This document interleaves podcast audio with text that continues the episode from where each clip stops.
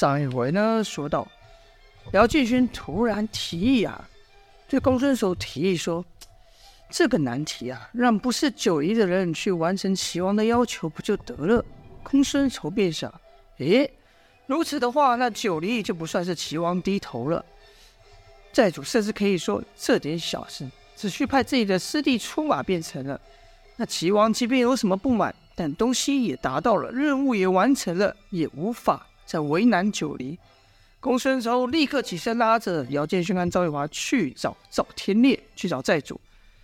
可此时天，尽管此时天色已暗了，但赵天烈的房内的灯还开着。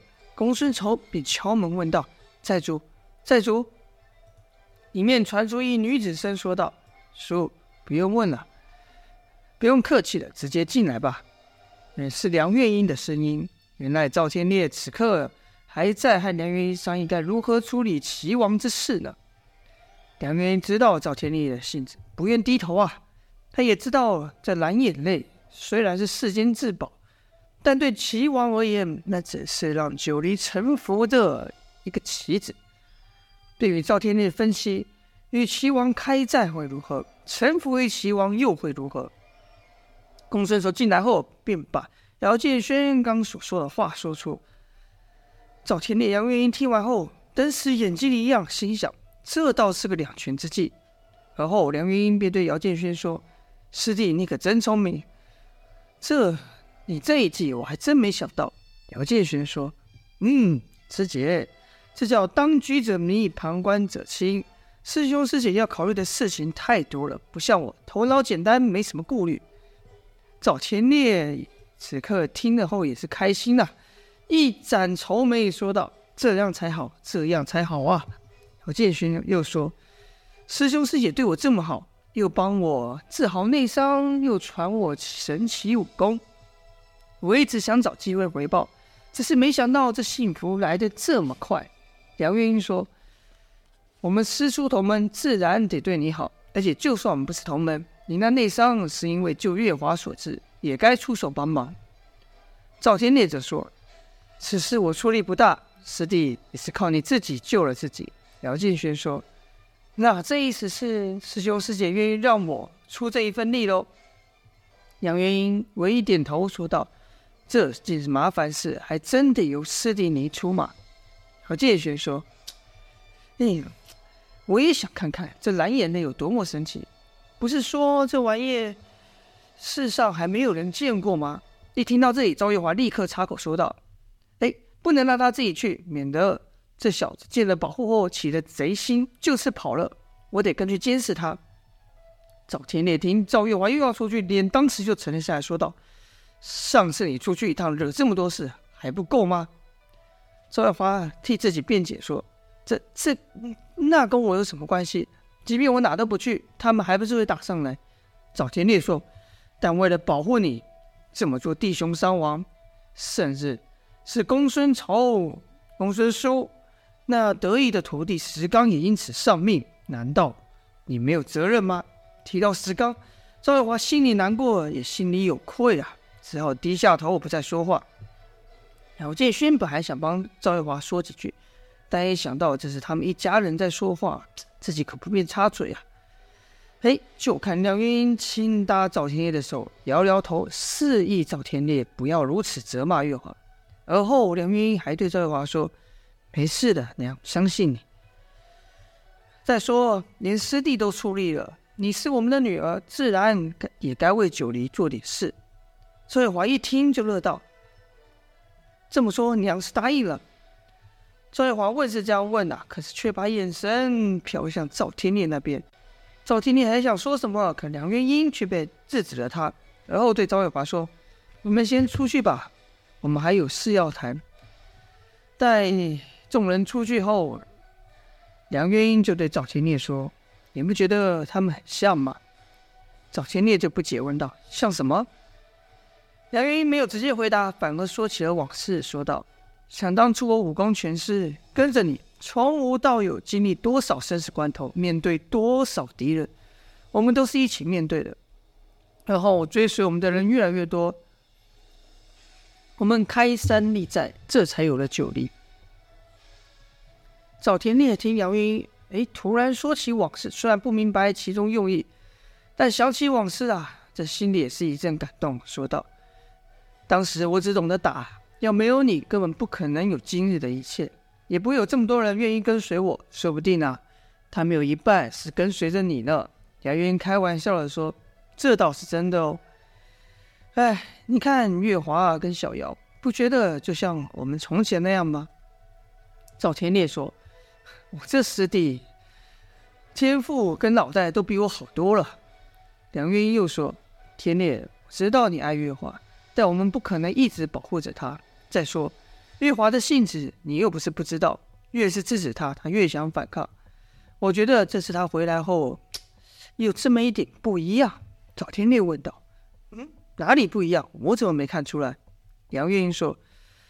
呃，具体是哪里不一样呢？我现在也说不上来，但我可以肯定，你要不让月华去，他也会偷偷下去的，想尽办法下去的。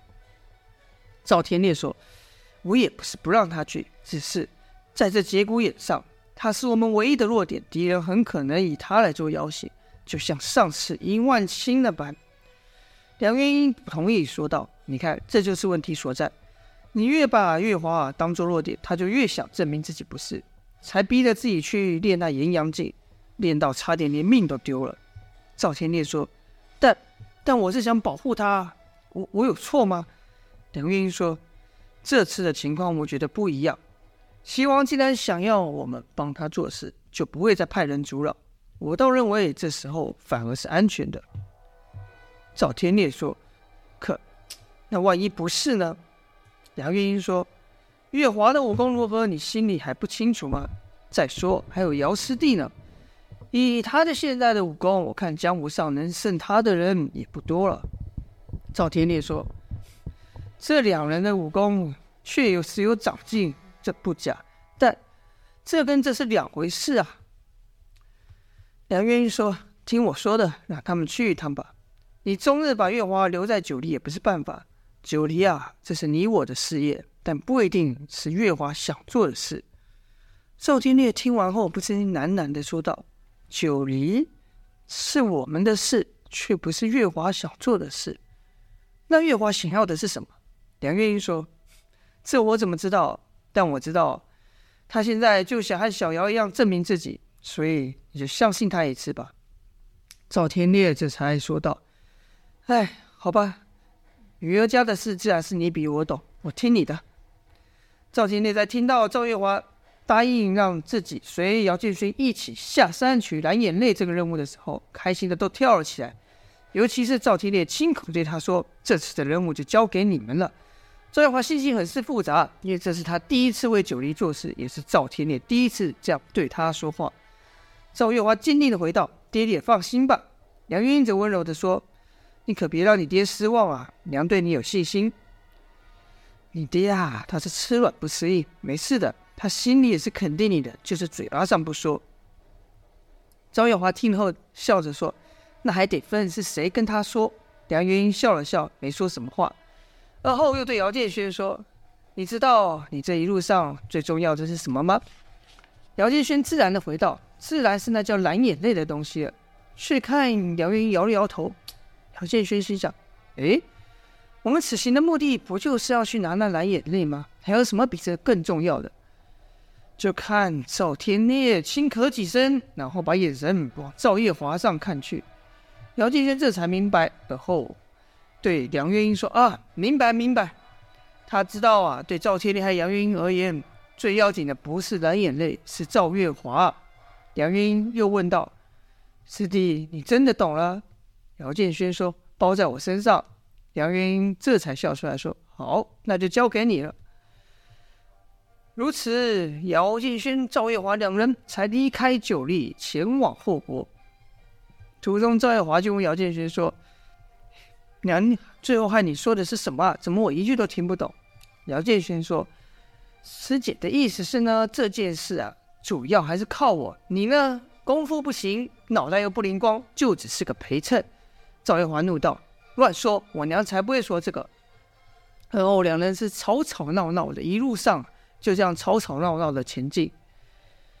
原原本呢，两人照着公孙仇所指的路线呢，翻过了数座山后，到了一个偏僻的地方。姚建勋心里还想：这里要是有个什么山寨，还可能有个伯。这个公孙老爷爷是不是记错了？可再走没多久，还真看到那霍伯出现在这不起眼的地方。姚建勋忍不住说道：“这这个地方连九黎都不如啊！要潜入这里实在太容易了。”然后又对赵玉华说：“你说这事奇怪不奇怪？”赵月华不解，就问道：“什么奇怪不奇怪？”姚建勋说：“这么一个破国，在这乱世中居然还能生存下来。”赵月华一看也觉得不错，便想，或许就是因为这个破国无利可图，所以啊，别人连打他都嫌得麻烦。姚建勋又忍不住笑道：“唉，谁又能想到，那传说中的世间一宝蓝眼泪，偏偏就藏在这个破地方呢？我看呐、啊，我们也简单点，等天黑我们悄悄进去，让那货工把东西交出来，不就完了吗？”赵月华反问道：“他要是不交呢？”姚建勋说：“那就看着办了。”以姚建勋、赵月华此时的武功，要潜入这小小货国根本不是问题。打倒几个守卫后，便来到了这货工货王的床前。哎呀，这货王睡得正香呢，是鼾声如珠啊！赵月华看的是心生厌恶，抽起宝剑就在霍王的胖肚子上拍了一下。霍王只觉得一阵冰冷，伸手绕了绕后，哎，翻身继续睡。姚建勋看到霍王这模样，不禁想：哎呀，该说这人是艺高人胆大还是蠢呐、啊？惹了这么大的事，居然还睡得这么香，也算是个奇葩了。也跟着，也拿着宝剑，用力的朝霍王的胖肚拍拍了一下，子啪的一下，霍王刺痛，弹身而起，难道嚷嚷嚷道。是哪个混账？话说到一半就停住了，因为在他面前是一个明晃晃的宝剑呐。这霍王战声说道：“你、你、你、你们是谁？不要伤害我！我、我外面有三千侍卫，你们要伤我一根汗毛？”那霍王还想胡说，被姚建勋啪的一下用剑面啪赏了一巴掌，痛得他又嗷叫了出了声。姚建勋说：“三千侍卫是吧？”别说你没有三千侍卫，就算你有三万侍卫，此刻也救不了你。赵月华则说：“其实呢，我看你睡那么香，本来是不好意思打断你的，所以呢，你快点把东西交给我，我们就离开。你呢，就继续睡你的回笼觉，怎么样啊？”这货王装傻问道：“什么东西啊？你们要干什么？”姚建勋说：“哎呀，这可麻烦了，你不会连齐王都忘了吧？”听到齐王，这货王眼睛顿时张开了，结巴的说道：“你、你、你们是齐王的人？”赵月华却说：“不是。”这货王就奇怪问道：“那你们是谁？”赵月华说：“听过九黎吗？”